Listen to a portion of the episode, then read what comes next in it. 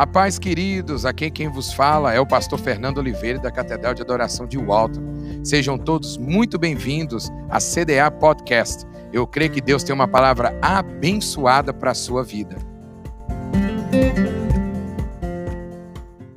Eu cumprimento a todos com a paz do Senhor. A pastora deu a introdução nessa série falando ela deu uma, uma passagem em muitos assuntos, né, pastora? E falou da dificuldade que é falar da graça. Porque é um assunto que muitas das vezes é mal entendido, mal interpretado. Porque muitos, como Judas disse, né, pastor? Lá em Judas disse que muitos, ele já dizia naquela época, não é nada novo, que muitos estão deturpando a graça por libertinagem. Não é nada novo. É lá dos tempos lá que Judas escreveu. Você imaginou isso? E o pastor entregou aquela palavra maravilhosa, falando das características da graça, o que é a graça, e que a graça é capacitadora, a graça nos fortalece, a graça nos renova. Que palavra abençoada! E você que não ouviu aquela palavra, que não assistiu, eu te incentivo a assistir as duas palavras anteriores. E nessa noite eu vou falar um pouco, um pouco do que o, do que o diácono Maico falou no início do louvor. Glorificado seja o Senhor. A graça salvadora.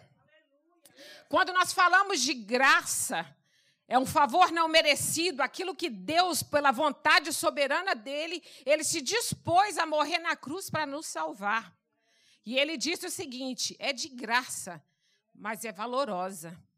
Às vezes, quando dizemos que algo é de graça, Parece que quando a gente fala que coisa de graça, a gente não valoriza, não é assim que fala? É, eu tenho um filho que geralmente ele fala assim comigo: ah, eu vou na casa dessa pessoa. Free food. Ele fala free food, comida de graça. E eu um dia chamei a atenção dele e falei assim: lembre-se que a comida é de graça para você, mas não foi para a pessoa que está te recebendo. Então aprecie o carinho dele de preparar comida para você, de comprar comida, do pastor quando prepara aquele chile e para o encontro dos homens e ainda reparte comigo. Para mim saiu de graça, mas para ele não foi. Custou. E essa salvação maravilhosa, meus irmãos, para nós foi recebida de graça, mas custou muito caro. A vida do nosso Salvador Jesus Cristo. É por isso que devemos valorizar, e muitas das vezes, quando participamos da Santa Ceia do Senhor aqui, de, não é um ritual, não. Não é um ritual. É para lembrarmos desse sacrifício maravilhoso que o Senhor pagou na cruz, se dispôs e ele sofreu. Ele sofreu a ponto de pedir, Senhor, passa de mim, Pai, passa de mim esse cálice, mas que não seja a minha vontade, mas a sua. Ele não desistiu no meio do caminho para que nós recebêssemos a salvação do Senhor. E o que, o que nós podemos fazer para receber essa graça? Seriam obras? Seriam sacrifícios, penitências?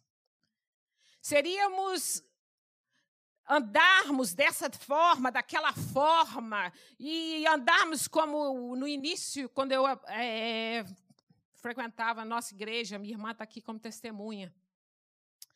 Nós éramos, tinha os usos e costumes da igreja, e quando nós cortávamos a nossa pontinha do cabelo, nós éramos excluídas da igreja e não éramos nem mais cumprimentados com a paz do Senhor.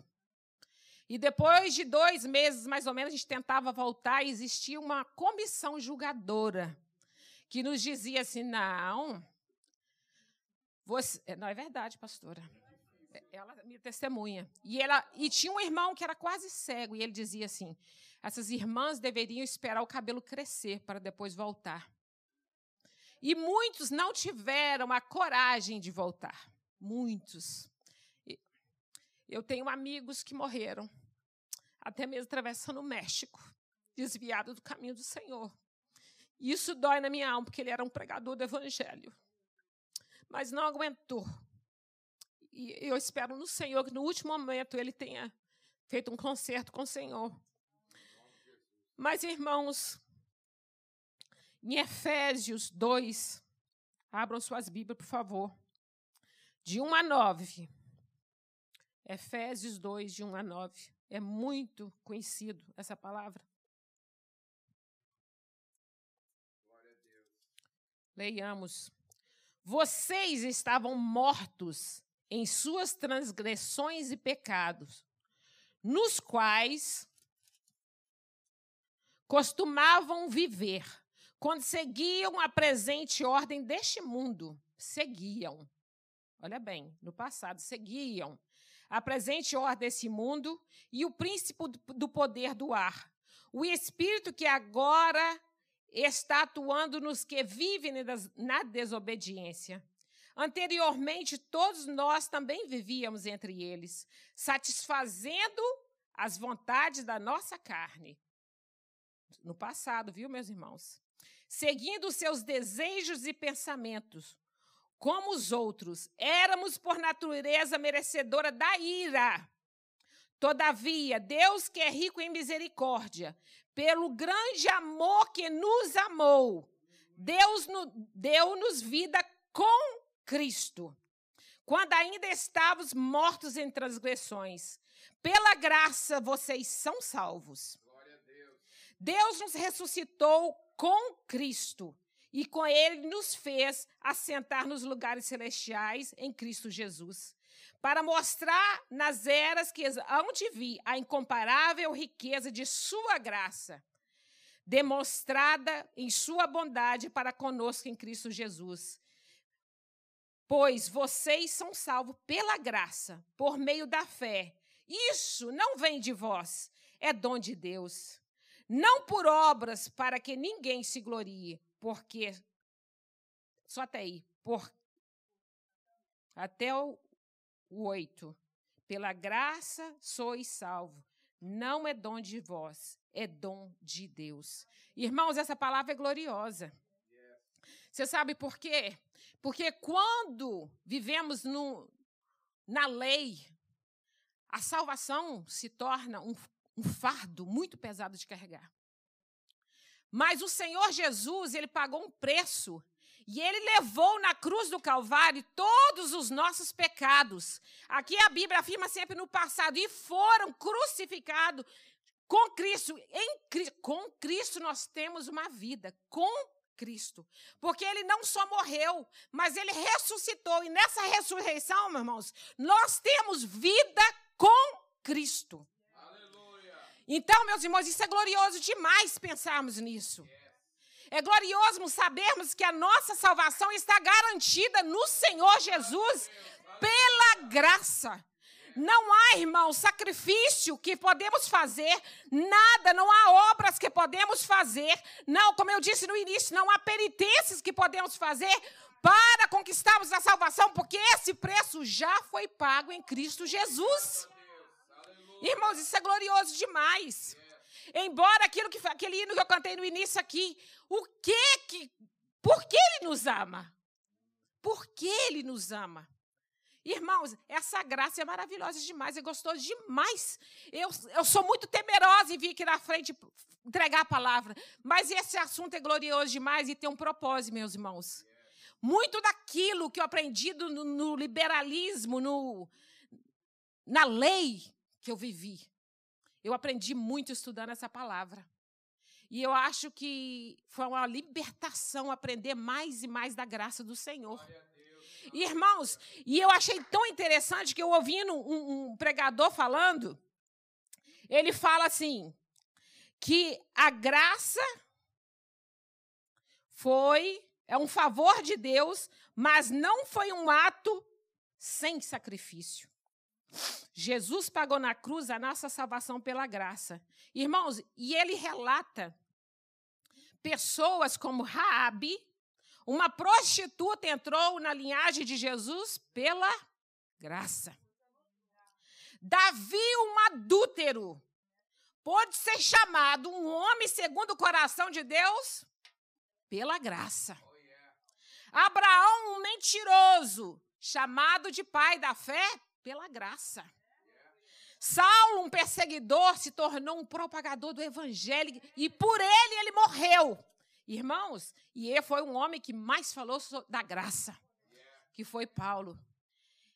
Irmãos, será em qual dessas nós encaixamos, hein? Mas Deus me puxou a orelha, sabe, dizendo o quê? Quantas rabes quantos Davis, quantos Abraãos, quantos Saulos nós deparamos todo dia. E sabe, muitas das vezes a nossa postura é bater um martelo de juiz, de condenação. Irmãos, a graça tem que trabalhar em nós e através de nós. Quando a pastora falou aqui que nós devemos ser cheio para transbordar, nós devemos ser cheio dessa graça também para transbordar os outros de compaixão. Porque às vezes eu, a Leia aqui, assisto alguma coisa, algum jornal, e eu falo, aquele monstro. Olha que horror. Mas essa, essa graça está para essa pessoa também. Irmãos, é uma cobrança muito grande. Porque a Bíblia, quando nos ensina a orar, que fala assim: perdoa os nossos pecados, como nós, como nós perdoamos aquele que tem nos ofendido.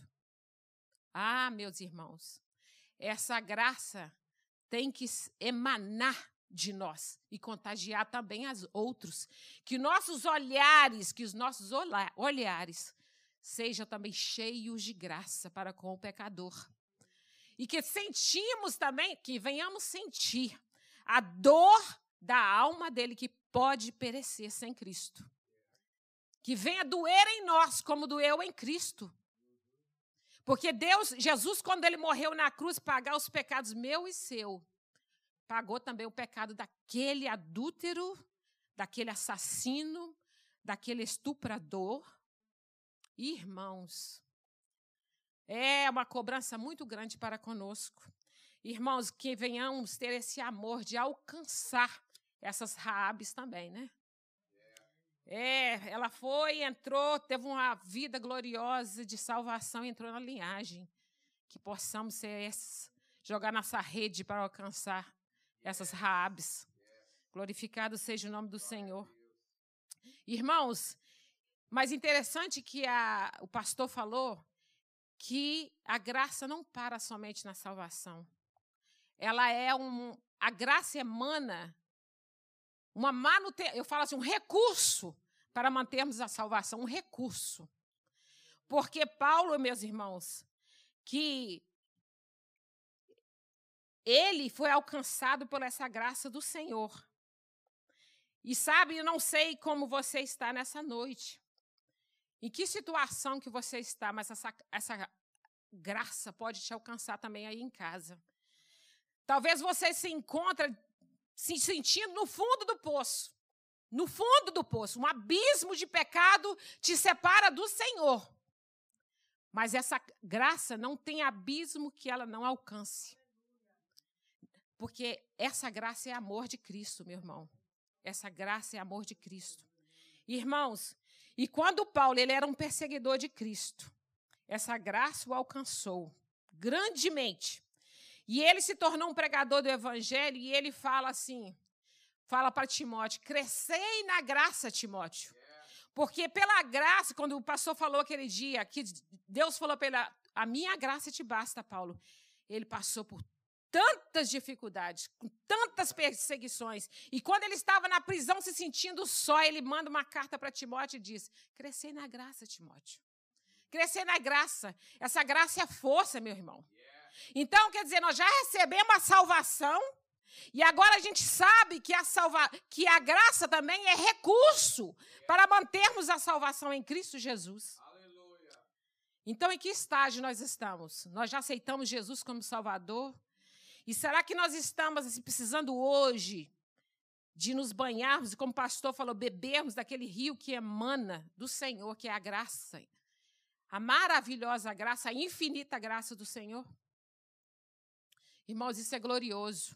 E sabe, e se você encontra nessa noite em pecado, sabia de uma coisa?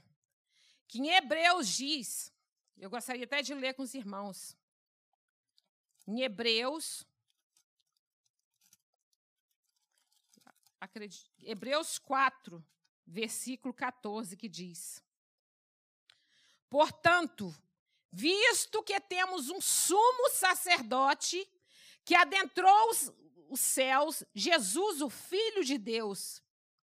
Apeguemos-nos com toda a firmeza e fé que professamos, pois não temos um sumo sacerdote que não possa compadecer-se das nossas fraquezas, mas sim alguém que, como nós, passou por todo tipo de tentação, porém sem pecado.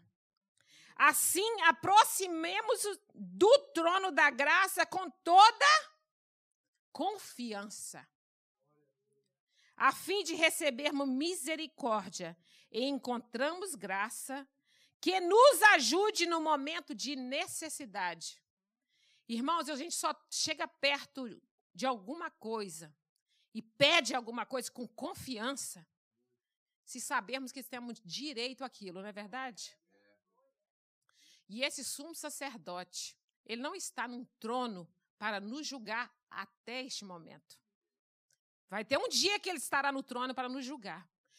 Mas ele, como nós, passou por provas, por tribulações, por sofrimento, por injúria, açoites, mas ele venceu todas elas.